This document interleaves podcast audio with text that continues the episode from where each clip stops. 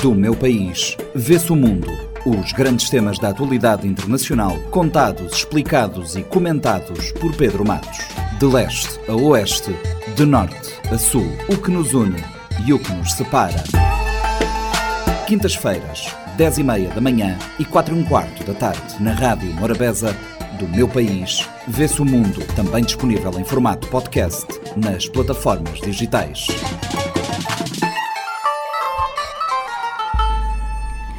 Pedro Matos, bem-vindo. O ataque a um hospital em Gaza na noite da terça-feira agravou ainda mais a guerra entre Israel e o Hamas. O ataque causou mais de 500 mortes. O exército israelita negou o ataque, apontando para um possível acidente com um míssil palestiniano. Na sequência do ataque, várias vozes apontam para a possibilidade do Irão e do Líbano entrarem no conflito. Este risco é real, no teu entender? Olá, caros ouvintes do nosso programa. É, continuando com o tema programa anterior uh, sobre uh, o conflito Israel e Hamas, é um caos gerado com essa explosão uh, no hospital de Gaza, né, levando à morte de mais de das pessoas inocentes. É, de fato, é mais uma tragédia, porque é, conforme as convenções internacionais, edifícios e espaços que deveriam ser de socorro e abrigo às inocentes e feridos pelo conflito ah, são protegidos é, pelas partes beligerantes, devem ser evitados pelas partes beligerantes como espaços, portanto, invioláveis, é, não podendo ser alvos de ataques. E o que nós estamos vendo é que esses espaços acabaram transformando em ruínas, um caos total. É, e sobre quem é a autoria desse ataque, é, como nós estamos num, numa guerra em que a informação também, a produção da informação e da verdade é, é tão crucial quanto a, a obtenção eh, da própria força militar, da arma, aí então começa a troca de acusações e construções de narrativas.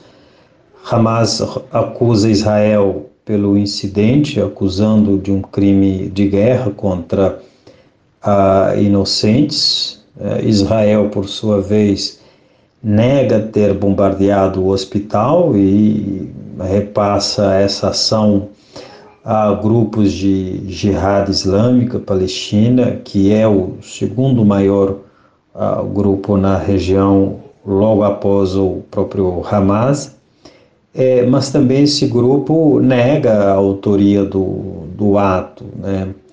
É, o, o, que se sabe é que esse ataque acabou pressionando ah, os países é, mais diretamente é, relacionados a esse conflito a nível uh, mundial, uh, é, há uma posição mais, é, mais firme em relação ao conflito. Os Estados Unidos disseram uh, via o presidente Biden que confia na declaração de Israel, de seu tradicional parceiro, e a Rússia já tinha solicitado uma reunião extraordinária para discutir também esse bombardeamento ah, bem como os países do Oriente Médio, né, condenando uh, esse ataque.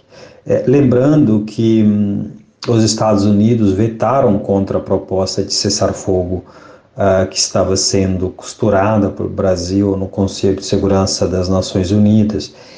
E houve críticas hum, sérias por parte da, da China, que diz ser incrível né, no sentido de não compreender o veto dos Estados Unidos, é, numa proposta é, que resplandecia a visão da comunidade internacional, bem como a, a defesa dos direitos, partilhamento de valores é, dessa comunidade internacional. E esse cessar-fogo uh, humanitário seria tão vital para socorrer as vítimas é, o, o, que seria compreensível. Né? Então, uh, aí já vem também crítica do, da Rússia, aí um tom irônico uh, em relação à posição dos Estados Unidos, é, que justificaram o veto por não incluir uh, no documento o princípio da autodefesa do, do Israel. Né? Então, países também do Oriente Médio, Arábia Saudita,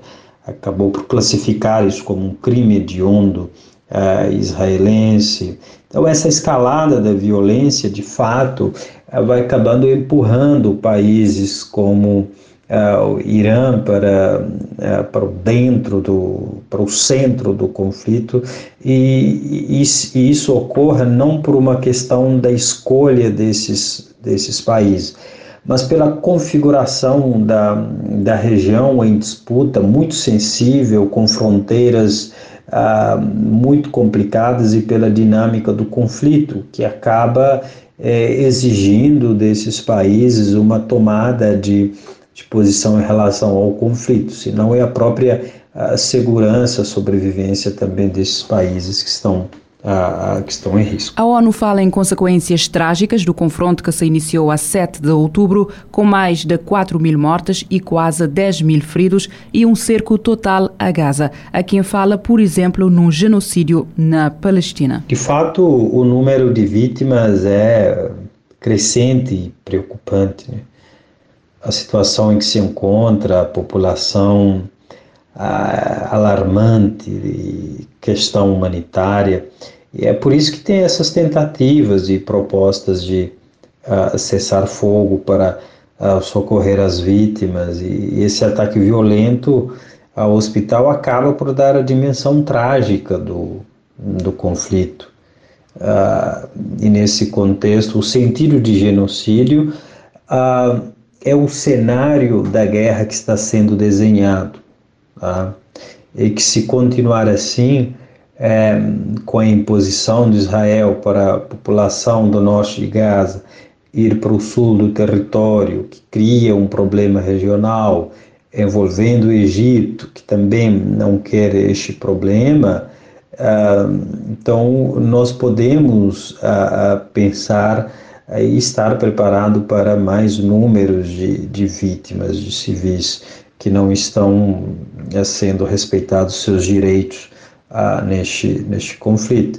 É, sobretudo quando observamos a situação periclitante em que se encontra, com corte de serviços básicos à população na faixa faixa de Gaza. Parece-te que a solução dos dois Estados, Israel e Palestina, é o único caminho para terminar o ciclo da violência no Médio Oriente? Ah, sim, é, eu acredito que a, a solução ah, ideal e, e, também que já foi a proposta ah, em 1967 é, seria reconhecer esses dois estados para, para a construção da paz, e, inclusive aqui mesmo Israel é que entenda que seja isso. A única forma de uh, parar esse conflito ou renascimento desses desses conflitos, desse espírito de dessa sensação de sempre ter que estar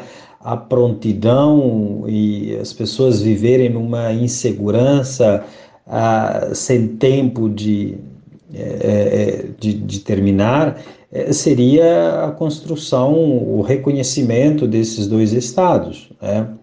E agora, o ponto que impede isso é que um deseja a eliminação ah, total do outro, sobretudo quando pensamos a ação do Hamas que é, almeja a eliminação de Israel, mas também do próprio Israel, que através é, do corte de serviços básicos, inclusive das políticas anteriores em relação à região, né? É, mas falando nesse contexto da guerra, de cortes é, de serviços básicos à população, é, de impedir a entrada da ajuda humanitária ou de condicionar essa ajuda a rendição total do Hamas tá? e, a, e só após a, a libertação dos, dos reféns e obrigando a população do norte a ir para, para o sul, mas sem um destino certo, é torná-los, é tornar a, essa população muito vulnerável ao, ao ataque o que paulatinamente levaria à eliminação dessa, dessa população. ah, para a construção dessa solução da criação uh, do reconhecimento dos dois estados, é, é, fundamental que haja também uma convergência dos países uh, fora da região, sobretudo os mais proeminentes na, na, questão da ordem global e das instituições ah, como as Nações Unidas, né, também os países árabes, falo dos países dos Estados Unidos, a China, a Rússia, os países europeus, para a construção dessa coexistência pacífica. Né? Como eu disse, já era uma solução ah, de 1967, que remonta às fronteiras ali desse, desse período, com Jerusalém Oriental ah, enquanto capital plena é, com soberania, o que exigiria dos dois lados, é, no entanto, ceder porção da terra para, para a paz. Então, é, seria dos dois lados esperar é, que é, cedessem alguma parte. Agora, nós estamos falando de uma região que é diferente em termos da, da segurança de, de outras regiões do mundo e também da própria a, relação que se tem com a terra, com a região. Não é qualquer terra, né? é uma terra considerada a, a sagrada, sobretudo quando quando envolve é, Jerusalém. Que papel cabe à comunidade internacional para a construção de um caminho de paz? Ah, o papel da comunidade internacional é, é, é, é mais é, funcionando como a testemunha do desenrolar da situação. E aí vai ter que se posicionar à luz da verdade é, e também é, dos atos sobre a condução da guerra, dos dois lados em conflitos, e sempre atentos, uh, e essa comunidade internacional sempre atenta à preservação uh, da população civil, ao respeito dos direitos humanos, ao não cometimento de crimes eh, de guerra, crimes contra a humanidade e a não violação das convenções internacionais.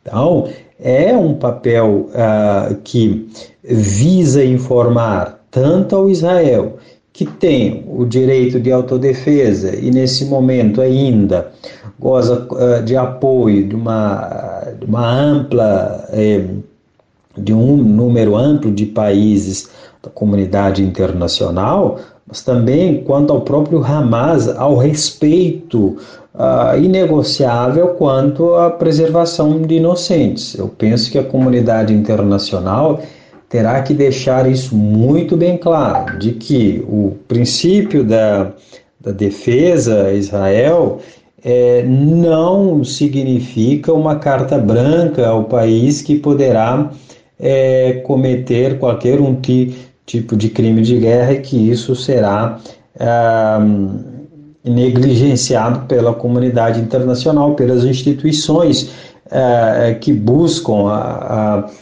a paz uh, no cenário internacional. Então, a, a construção da paz acaba tendo essa, essa exigência. É, é, é muito difícil, sobretudo num, num território é, que já está minado por desavenças históricas, por indefinições é, históricas, por é, disputas territoriais e por narrativas é, de a quem pertence a, aquelas terras de fato.